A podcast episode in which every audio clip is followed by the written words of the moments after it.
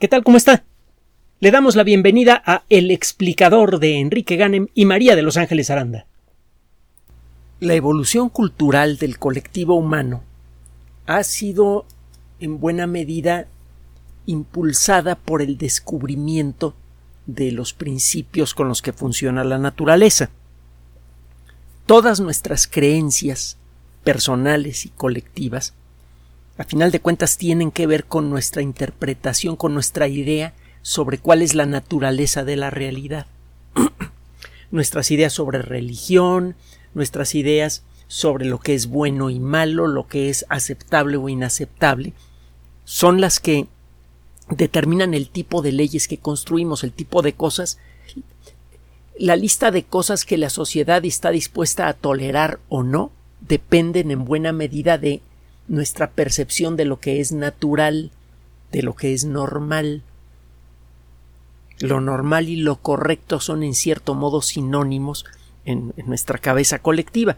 Y por eso, cada vez que descubrimos algo nuevo sobre la naturaleza del mundo, cambia nuestra escala de valores, cambia nuestras leyes, cambia el funcionamiento de nuestra sociedad. Cada vez que descubrimos algo nuevo sobre el mundo, la sociedad se adapta al nuevo conocimiento. Y acuérdese que uno de los descubrimientos eh, intelectuales más importantes de toda la historia, más trascendentes, es precisamente el del fenómeno de la adaptación y todo aquello que está asociado a ese conjunto de cosas que le ocurren a un ser vivo para ajustarse a su entorno le llamamos evolución el descubrimiento de, siempre regresamos más o menos a los mismos eh, nombres porque las personas que hicieron los descubrimientos que ahorita vamos de nuevo a, mencionar rápidamente hicieron mucho por cambiar los valores de la sociedad en la que vivían sin quererlo. Galileo descubre, por ejemplo, que los principios que rigen el movimiento de las cosas no son los que decía Aristóteles, todo lo contrario descubre que varias de las ideas de Aristóteles son patentemente erróneas. Y como la estructura eh, política y social de la época se basaba en buena medida en esas bueno, en el mundo occidental se basaba en, esas ideas, pues puso a temblar a todo mundo. Por eso casi lo queman.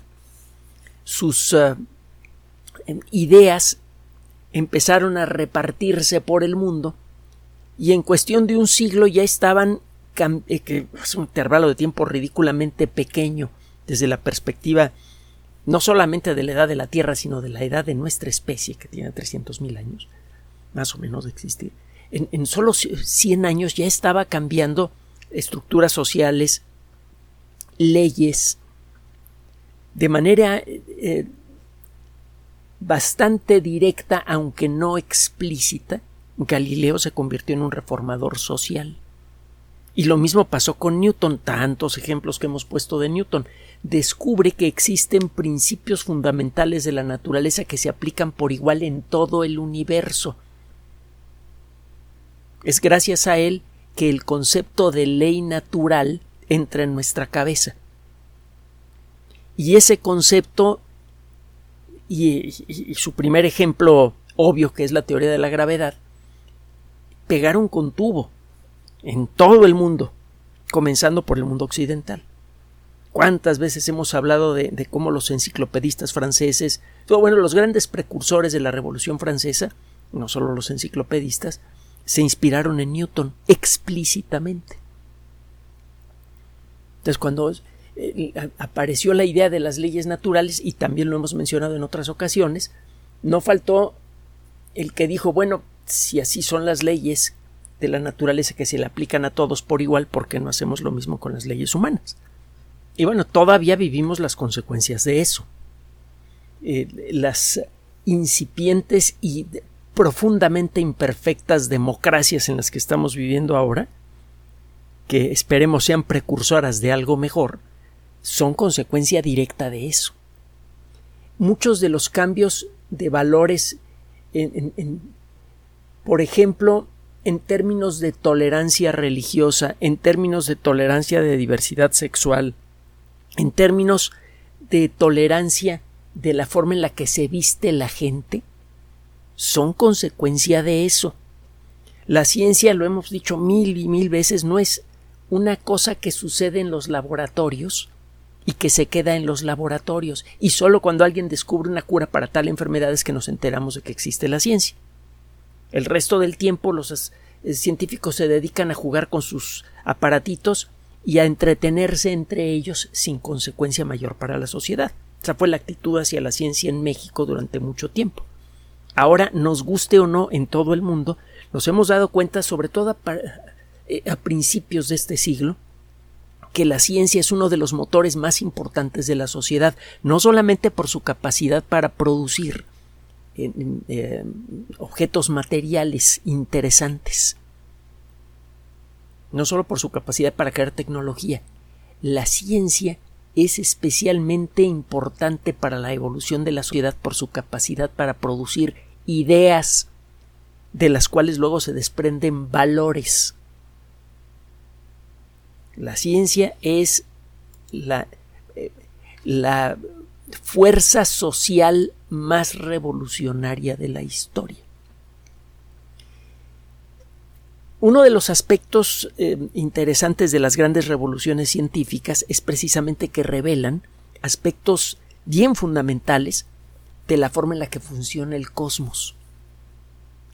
Y revelan también la eh, indisoluble unión que tiene la condición humana con el resto del universo. Durante siglos nos quisimos creer, y eso sucede en casi todas las culturas, algo diferente al resto del mundo. Éramos los especiales, los hijos de papi y resulta que no.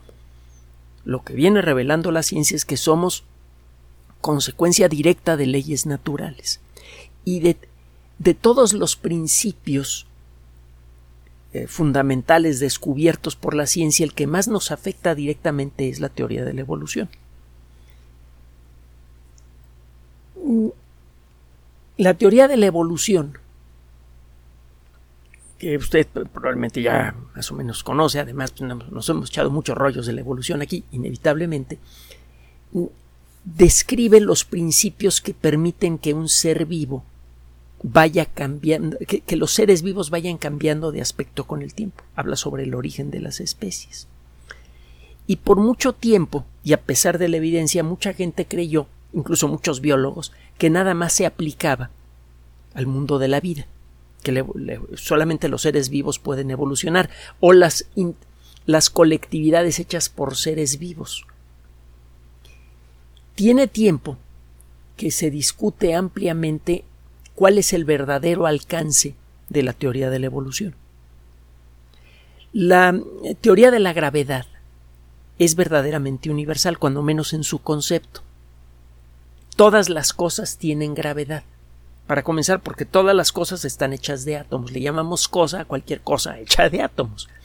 O sea, eh, incluso una parcela de aire. Usted la puede congelar y ya bien, bien, bien fría la puede usted sostener en la mano. Es algo tangible. Cualquier cosa tangible genera gravedad.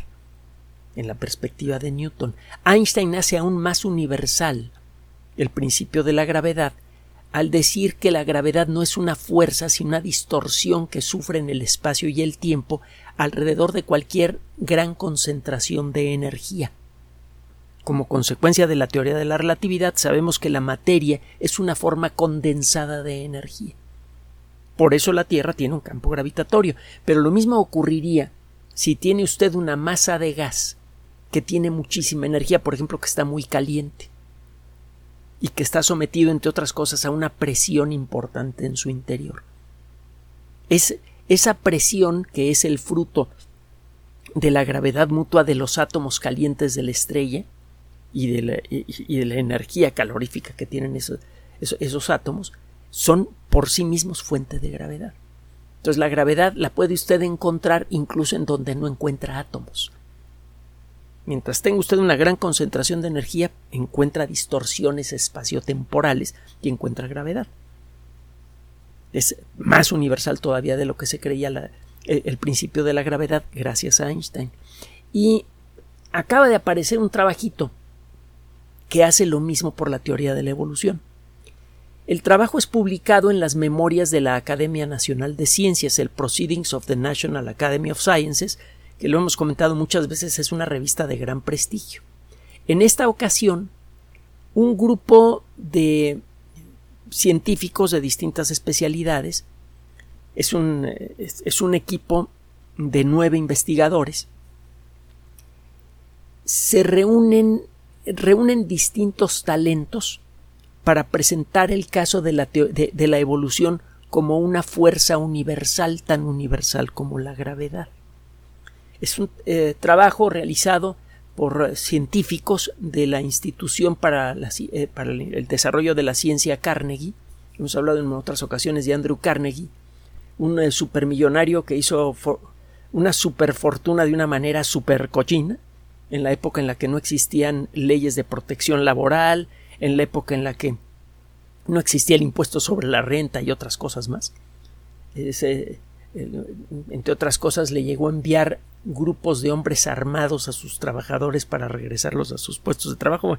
No, era ninguna perita industria de Andrew Carnegie, pero eventualmente, cuando menos tuvo la puntada de crear una gran fundación que ha servido para impulsar el desarrollo de las ciencias de manera importante estableció una gran red de bibliotecas en todos los Estados Unidos. Hemos platicado en otras ocasiones que el famoso escritor Ray Bradbury, uno de nuestros favoritos, se formó como escritor en forma completamente autodidacta, leyendo los libros de una de las, de una de las bibliotecas que estableció Carnegie, una de las muchas bibliotecas que estableció Carnegie. Y lo mismo ha sucedido con un montón de otras personas que se inspiraron a hacer trabajo científico o encontraron vocación artística eh, avanzada, etcétera, en las bibliotecas de Carnegie. Además, eh, hay una sala de conciertos muy famosa, la del Carnegie Hall, eh, y la Fundación Carnegie hace mucho por impulsar el desarrollo de las ciencias. Es una forma de. podría verse como una forma de tratar de reparar el daño que se, se le hizo a, muchas personas en la construcción de esa fortuna. Bueno, la instrucción Carnegie tiene ya mucho tiempo eh, funcionando de maravilla, impulsando el desarrollo de la ciencia en los Estados Unidos. Está el famoso Caltech, eh, el Instituto Tecnológico de California, una escuela privada tiene eh, una fama internacional muy bien ganada en materia de, de ciencia y tecnología. También hay investigadores científicos de la Universidad de Cornell, donde trabajó Sagan, por cierto, y también participan filósofos de la Universidad de Colorado. La filosofía en la mente de mucha gente es una disciplina muerta. La gente se echaba su, rollo sobre lo que pensaba sobre la naturaleza del mundo sin ningún fundamento y cuando llegó la ciencia se acabó la filosofía. Y no es cierto. la filosofía sigue bien viva. Hay eh, eh, trabajos filosóficos interesantísimos que revelan aspectos nuevos sobre la forma en la que nos relacionamos entre nosotros y al hacerlo ayudan a revelar por un lado las cosas buenas y por otro lado los excesos con los que funciona la sociedad moderna. Y es gracias a eso, al trabajo de los filósofos modernos, entre muchas otras cosas, que tenemos la esperanza de poder algún día crear una sociedad que de veras sea mínimamente decente para todo el mundo. Porque es en buena medida gracias a la filosofía activa del siglo XXI que estamos eh, revisando con ojos diferentes la forma en la que funciona la sociedad moderna. Filosofía está muy activa. Hay eh, un filósofo, por cierto, que ha escrito varios libros de divulgación, es muy, muy activo y va a encontrar usted eh, conferencias de él en Internet. Se llama Daniel Dennett. Hemos hablado de Daniel Dennett en otras ocasiones. escribió un libro junto con Douglas Hofstadter, eh, el autor de Gödel bajo una eterna trenza dorada, del que hemos hablado mucho también. El libro que, em, eh, que integraron ellos se llama en inglés The Mind's Eye, el yo de la mente o el ojo de la mente, también lo traducen al, al español. Un super libro que usted tiene que leer. Le va a encantar. Bueno, regresando al tema. La ciencia es una forma de filosofía, es una escuela filosófica.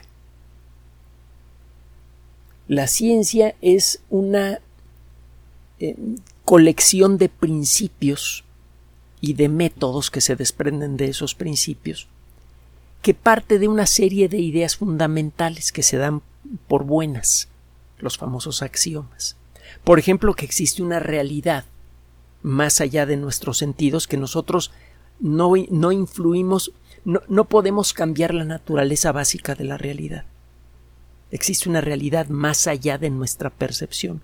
Y esta realidad funciona de manera coherente y este funcionamiento puede ser descrito si usted trabaja siguiendo un cierto método, el método científico. La ciencia, lo hemos comentado también en muchas otras ocasiones, originalmente se llamaba filosofía natural. Entonces la presencia de científicos y filósofos en el mismo equipo es algo supernatural, supernormal. Resulta que tiene tiempo que reconocemos el proceso de evolución o cosas que se parecen al proceso de evolución incluso en cosas que no están vivas. Comenzando por las sociedades. Una sociedad está hecha de seres vivos, pero la sociedad misma no es un ser vivo. Y aún así es claro que existe un proceso de evolución y de selección natural, que ha generado una variedad muy interesante de colectivos. Simplemente piense en, los sistemas básicos de gobierno de muchos países. Tiene usted países en Europa que tienen monarquías constitucionales, que serían impensables en el continente americano por la historia que tuvieron las sociedades americanas. Vea usted el, curioso caso de China, que es un capitalismo controlado por el Estado. Con el paso de los años, las formas de integración de la sociedad van cambiando y se van adaptando a las distintas circunstancias de cada país existe un proceso de variabilidad natural y un proceso de adaptación, que es lo que vemos en los seres vivos. Los hijos no son iguales a los padres, cada hijo tiene características biológicas ligeramente diferentes a las de sus padres, y eh, esto le puede en un momento dado dar ventajas a alguno de los hijos para tener más eh, descendencia, eso le transmite esa nueva característica a muchos organismos que son sus hijos, y de allí si el proceso continúa, si, si esa característica que era ventajosa para el padre sigue siendo ventajosa para las generaciones siguientes, al cabo de un tiempo tiene usted una población grande de organismos con esa nueva característica y esto significa que ya tiene usted una nueva especie. Bueno, aquí hay, aquí hay un paralelo. Y estos investigadores se pusieron a estudiar una serie de, de ejemplos en la formación de planetas en la estructura del mundo mineral, en la forma en la que evolucionan las sociedades. tomaron eh, ejemplos de muchos rincones de la naturaleza y eh, lograron adivinar la misma cadena general de procesos que ocurren cuando tiene usted un sistema material dinámico en donde su estructura cambia en cualquier, cualquier estructura que esté hecha de muchos componentes diferentes, por ejemplo átomos, moléculas, células, y estos componentes diferentes puedan cambiar de, de asociación, está sujeto al principio de la evolución por ejemplo, seres vivos que están hechos de células. La función de esas células puede ir cambiando con el tiempo. Nosotros podemos descubrir en las esponjas células que se encargan de, caminar por el tejido de la esponja para limpiar la basura. Molecularmente, si usted checa cuáles son las características genéticas de esas células limpiadoras que viven en las esponjas, las eh, encuentra muchos paralelos con las células del sistema inmune que ahora nos protegen de enfermedades como COVID-19. Son descendientes moleculares directas de esas células.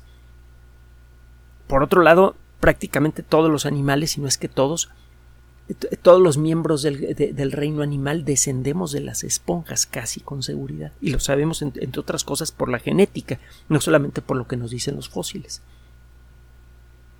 Entonces, si tiene usted eh, muchos componentes diferentes, por ejemplo, células, y las funciones de esos componentes pueden cambiar, tiene usted a un ente que es capaz de evolucionar. En, si estas entidades están sometidas a fuerzas naturales que las obligan a cambiar de forma, esas entidades tienden a evolucionar.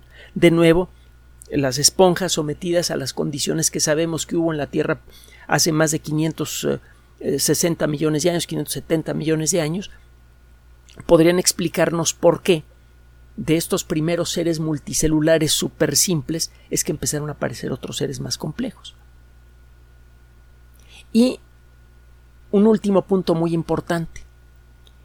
Si estas entidades, sean hechas de células o no, están sometidas a condiciones que generan selección, es decir, que eliminan algunas variedades y favorecen a otras, entonces esa entidad es capaz de evolucionar. Bueno, pues hasta ahorita lo que hemos dicho es lo mismo que dice la teoría de la evolución de Darwin que se aplica supuestamente nada más a, los seres vivos. Solo que estos investigadores estuvieron explorando, eh, por ejemplo, lo que le ha sucedido a los minerales a lo largo de la historia de la Tierra. Los minerales están construidos por moléculas, a veces bastante complejas. Hay minerales eh, eh, comunes en nuestro planeta que pueden tener estructuras moleculares repetitivas como de 40 átomos, a veces hasta más en un mineral tiene usted grupos de eh, moléculas muy complejas, en algunos casos, que forman grupos repetitivos. un ejemplo simple, el cuarzo. El cuarzo está hecho de óxido de silicio. Tiene usted un átomo de oxígeno, de, de silicio, dos de oxígeno, y ese, esa tripleta de átomos es bastante estable. Si tiene usted muchos de esos grupos de tres átomos, las características eléctricas de estas moléculas permiten la unión entre ellas. Se pueden formar grupos repetitivos de moleculitas de óxido de silicio. Y estos grupos, una vez que se van engarzando, van formando estructuras tridimensionales con una forma que está determinada por la manera en la que se unieron esos grupitos chiquitos. Acaba usted formando un cristal de cuarzo. En estos investigadores entonces lo que reconocen es que los minerales que hubo al principio de la Tierra, eso es lo que nos revelan los meteoritos, los que nos revelan las rocas antiguas de la Tierra, eran molecularmente hablando muy simples. Y eran pocos. Aparentemente, los minerales que había en los objetos sólidos del sistema solar recién formado pertenecían a cualquiera de 20 grupos diferentes. Había 20, alrededor de 20 minerales diferentes en los objetos sólidos del sistema solar. En un planeta como la Tierra, que está sometido a fuerzas que lo están que lo mantienen activo. La Tierra tiene un núcleo escandalosamente caliente a una temperatura como de 5500 grados centígrados, que es la temperatura de la superficie del Sol. Eh, hay grandes masas de roca fundida que se mueve muy lentamente y que forman al cuerpo de la Tierra, el manto de la Tierra. El contacto con el núcleo caliente hace que algunos minerales del manto terrestre cambien su estructura. Y esos nuevos minerales son arrastrados lentamente por estas burbujas de, de, de roca fundida que empiezan a viajar hacia la superficie de la Tierra y que les puede tomar 250 millones de años hacerlo, y para cuando chocan contra la base de la corteza, los minerales en su interior ya han ido creciendo en estructura y complejidad. Al abrirse una grieta en la corteza terrestre, puede llegar a salir algo de esa roca fundida a la superficie. Tiene usted lo que se llama un punto caliente. Por esta grieta está saliendo lava continuamente a lo largo de siglos y esto permite la formación de cadenas de montañas como las Islas Galápagos, en donde descubrimos, gracias a Darwin, el proceso de evolución. Los minerales que encuentra usted en esas rocas son mucho más complejos que los que había cuando la Tierra se integró. El proceso evolutivo de los minerales ha generado ya más de 6.000 variedades diferentes reconocibles en la Tierra y todos los años se descubren nuevos minerales. No sabemos realmente cuántos minerales hay en total en la Tierra actual y además lo que sí sabemos es que la lista de moléculas complejas que pueden formar minerales está creciendo los procesos químicos y físicos que suceden en el manto de la Tierra y en la corteza están formando nuevos minerales. Algunos minerales se forman con facilidad porque las circunstancias los favorecen y hay otros que se forman tan rara vez que se vuelven prácticamente inexistentes, son muy difíciles de hallar.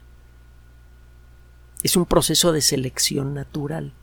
Tiene usted una entidad hecha de muchos componentes diferentes, en estos casos eh, moléculas complejas, están sujetos a procesos naturales que generan muchas variedades diferentes.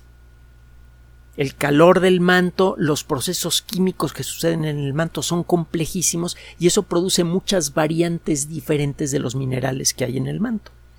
Y finalmente, existen circunstancias que favorecen a ciertas variedades y a otras no. Tiene un proceso de selección natural.